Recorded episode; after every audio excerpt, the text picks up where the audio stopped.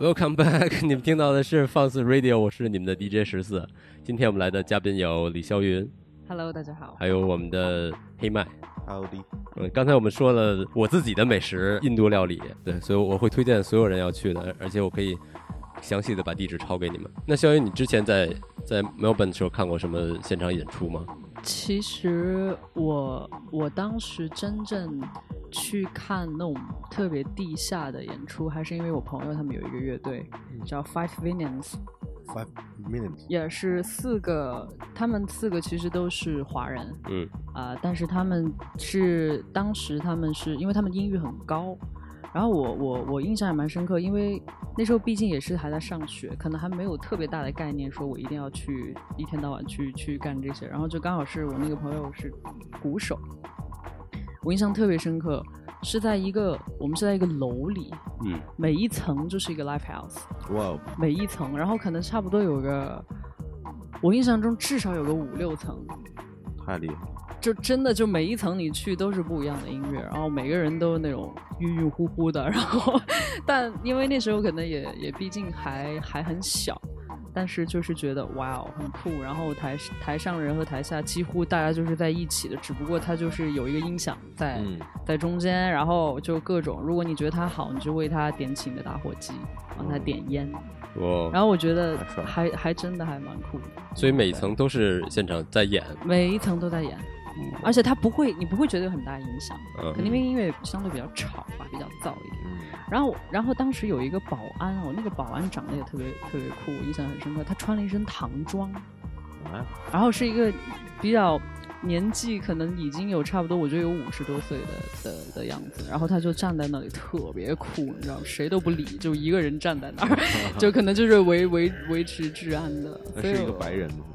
还是他不是白人，但是应该也不是中国人。啊 OK？对对，反正我那个印象还蛮深的，就整个一栋楼都是，对，超酷。哦，那那像刚才你说你在那边之前参加过演，就是像比赛啊、乐队，对对对，那大概那时候是几岁呢？那时候十十六七吧，十七岁左右吧，差不多也就是高中高中的时候。是被朋友怂恿去的吗？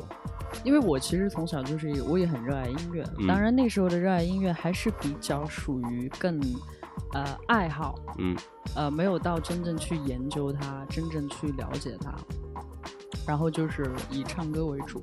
然后我自己其实写的第一首歌是我十七岁的时候在澳洲写了一首完整的歌，呃，其实从那个时候才慢慢开始去去创作啊，去去去写东西。那首歌是关于什么？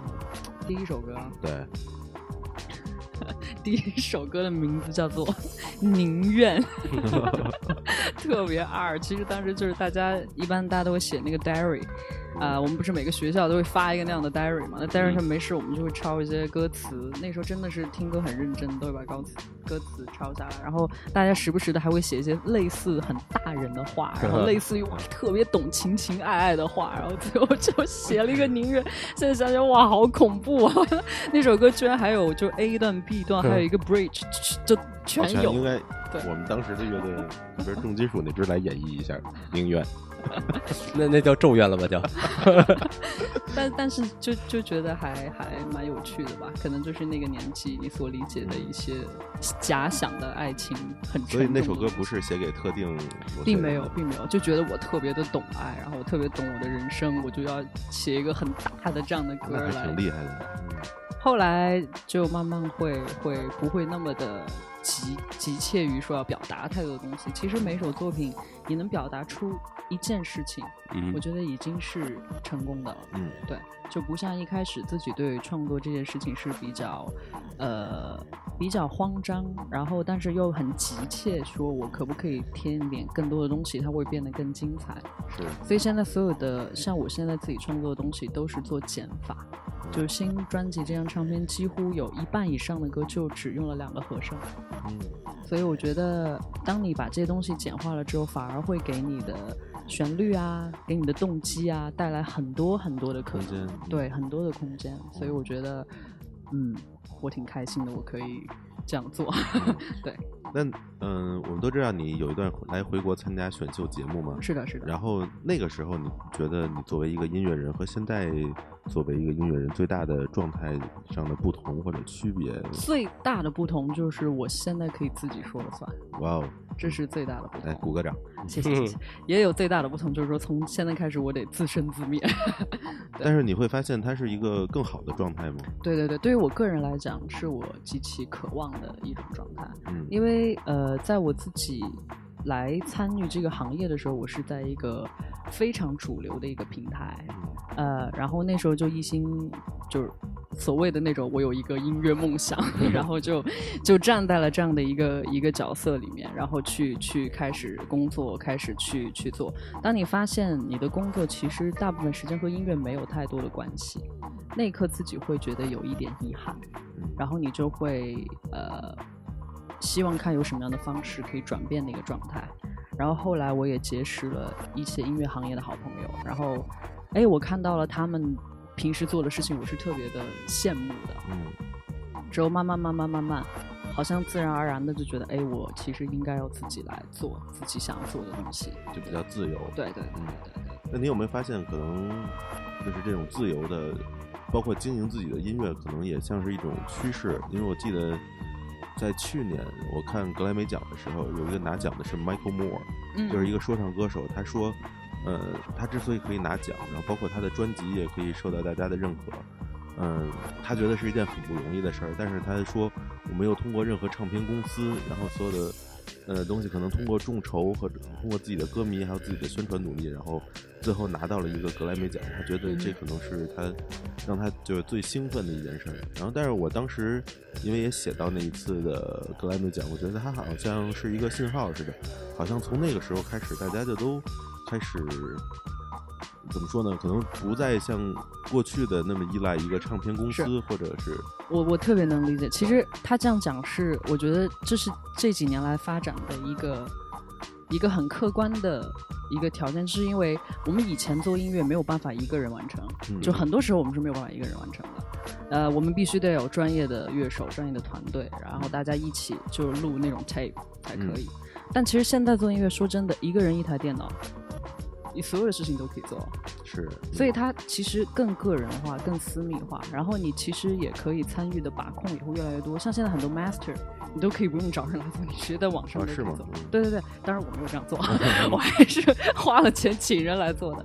但但你就会越来越发现，其实它本来就是一个呃很个人个体就可以自己控制的，对对对对对对对，它其实是一个完全可以靠自己就可以完成的东西，就不会像以前了。对。对他，我觉得它最好的一点可能是你更了解自己的作品，对，所以你能把控住它的每一个环节，对吧？我我一直都相信创作这件事情一定都是很个人的，嗯，对。但是有没有觉得可能像过去那样是有很多人来帮助你完成一个作品？就是那个时候可能每个人那种就是更像那种明星的那种感觉会更强烈一点。balance 是永远是让你很痛苦的事情，就是说我自己想要做的一个状态和公司考虑的一个状态，或者所谓市场考虑的一个状态是完全有的时候是很不理想，不在同一个 channel 里面。嗯，但是往往就是说，OK，那我做一点 balance，我我是不是可以迁就一下这里，或者我迁就一下那里？然后后来做到最后，你就会发现其实。就是所谓的老板也并没有觉得你有真的做到他预想，所谓的市场也并没有看到什么市场，然后所谓你自己你也并没有很爽，所以其实反而很大家都在妥协，对对，反而很尴尬。所以我觉得与其那样，我还不如先让我自己爽了。对，我觉得这个很重要，自己爽才是对，至少哪怕其他都没爽，没爽就算了呗，但 至少我可以保证一样是可以达到我预期的。没错，对。而我的感觉就是，如果当一个乐手签了一家公司，人这公司可能更多从商业的角度来去想这个乐手利益吧，能做些什么，然后就没有把它一些个性化的东西可能给放大，更多的是把它当成一个演唱的一个机器，然后让他去做公司要做的事情，所以很多都不去尊重乐手他本身想要的东西，更多从商业的。我觉得可能还是唱片公司没有做出就是对这个时代的相应的改变吧，就是大家可能发现。我想听的是一个真实的人，不是那种被包装的人了。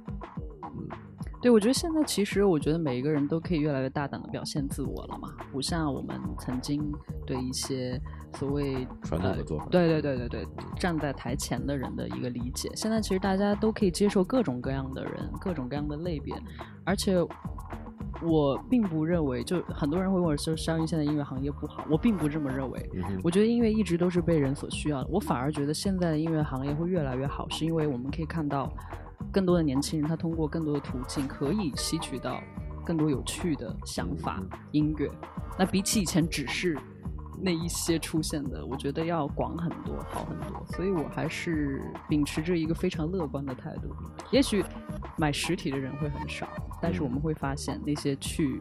呃，听看演出对对对，看演出的人，然后听音乐的渠道，大家的那个呃，互动也更对对对，会越来越来越来越多。我觉得这个一点都没有音乐可能也变得形式更形式更多了吧。对对嗯对对对对对，那你有没有发现自己，比如说自己经营自己，肯定要占用更多的时间，是是它会它会让你在创作的时候会变得更，嗯，有有阻碍吗？或者说呃，时间不够什么的？这是肯定的，嗯这是我无法避免的，就是我要调配好我的一个时间，因为之前写歌的时候的状态，你更多是很无意识的，然后呃，你没有太多，其实是一个很无聊的一个状态。说真的，是一个很无聊，然后也不是特别呃开心的时候，它的一个产物。也是很穷的时候的一个产物，然后等你像现在开始自己做，开始做的时候，因为我也是刚刚开始，我几乎要去呃接触到或者我要把控到每一个小的细节和事情，所以我可以说这两三个月以来，我每天都睡不到六个小时，嗯那更不要说写歌。但是我还是会坚持一件事情，就是说把我所有有的动机、想法都会随时随地记录下来，因为这也是我一个累积，嗯，指不定某一个时刻我可以把它们拿出来。对，是是是嗯。那能跟大呃李小雨能不能跟大家讲一下你是怎么创作的？怎么比如说给自己憋到一个什么样的状态？呃，我觉得这个很很难，我特别突然间跟你讲啊，我突然间某一天怎么怎么样了，我我从来不相信那我突然间的不是爆炸出来。呃，不不可能，我觉得你一定是你已经你的潜意识已经在积累一些情绪，嗯。积累一些情感，然后可能某一天因为一个契机，哎，这些情感都串联在一起，这些动机有了串联在一起，哎，你觉得它就成了，成了一一首歌。但我其实写歌有我的习惯，是我一般都是先有曲，后有词。我觉得曲一定是特别特别感性的创作，嗯而歌词有的时候，尤其是中文，它是非常讲究的。所以我觉得更多歌词的创作过程中会有很多的理性在里面。嗯所以我其实我个人是每次听一个音乐，我都是会偏向它的词啊不，sorry，偏向它的曲曲更多一些，因为我觉得它是一个，它是一个无形的，它就是可以用一个八度让你瞬间感受到喜悦，或者感受到悲伤，或者感受到恐惧，那是很奇妙，它不用歌词去解释什么。嗯所以，对，这是我个人的习惯。但后来，像现在有的时候也会出现一个状况，就是说，因为某一个某一个和声，嗯也会让你产生一些想法和和动机。动机。对对，你有没有那种感觉，就是当你做一件事儿，可能觉得很很疲惫了，嗯，然后突然听到一首歌，你突然就觉得有能量了。就音乐可以给给人一种这种这种感觉。经常吧，堵车的时候很需要。其实我自己有一个小小的一个一个一个，就是你知道。iPhone 每个人都有一个 GarageBand，上面有一个它自带的一个特，就专门给懒人做音乐的一个 一个 App。速记功能。对，只要一堵车，OK，那就是我创作的时候，我会做很多小的 loop，呃，groove 的东西，然后放在那里。因为我本身不是一个鼓手，或者不是一个玩 bass 的人，所以我就会多在这些方面让自己有一些尝试和可能性。就堵车的时候，OK，好吧，就开始打电动了对对对对对对。那李霄云有没有觉得，就是当你越忙的时候，实际上你创作的怎么说呢？呃，灵感呀，或者嗯是事情就变得越来越多，好像呃，我觉得这个要看，很难讲。我觉得主要还是你的心态和心理的动作，就千万不要因为，就我是认为我们遇到任何事情不要去抱怨什么，我觉得那个挺重要的。就像我们创作也是，很多时候我自己更希望我的创作是我我写了一个真实看到的东西，而不是说我给这个东西加以。OK，呃，其其实我要问的是，就是有没有觉得越忙的时候，嗯、越想创作或者灵感越多？会吧？我最近就特别想写生意人，深深夜人，生意人，生意人，对对对对对。这是一首歌吗？呃，我我最近我在想啊，因为最近遇到很多的事情，因为我其实从来不会怕内容而辛苦，嗯，我怕的就是中间很多乱七八糟的与人之间相处的那些环节，或者与某一些部门相处沟通啊的那个环节，对对 那个是让我很崩溃的。嗯然后然后我本来就是一个没有这些头脑的人，所以在遇到这些事情的时候，边不得不对对，就就那一瞬间就会有一点啊，觉得内心会骂脏话那种。对对对，就很渴望有一个真正的生意人可以出现，然后所以这个听起来像先有歌词再有曲子的一首歌，是吧？对很有可能。那也是先有的脏话吧，应该是说唱吧。嗯配乐是朗诵。嗯，好吧，那我们休息一下，我们稍后回来。好。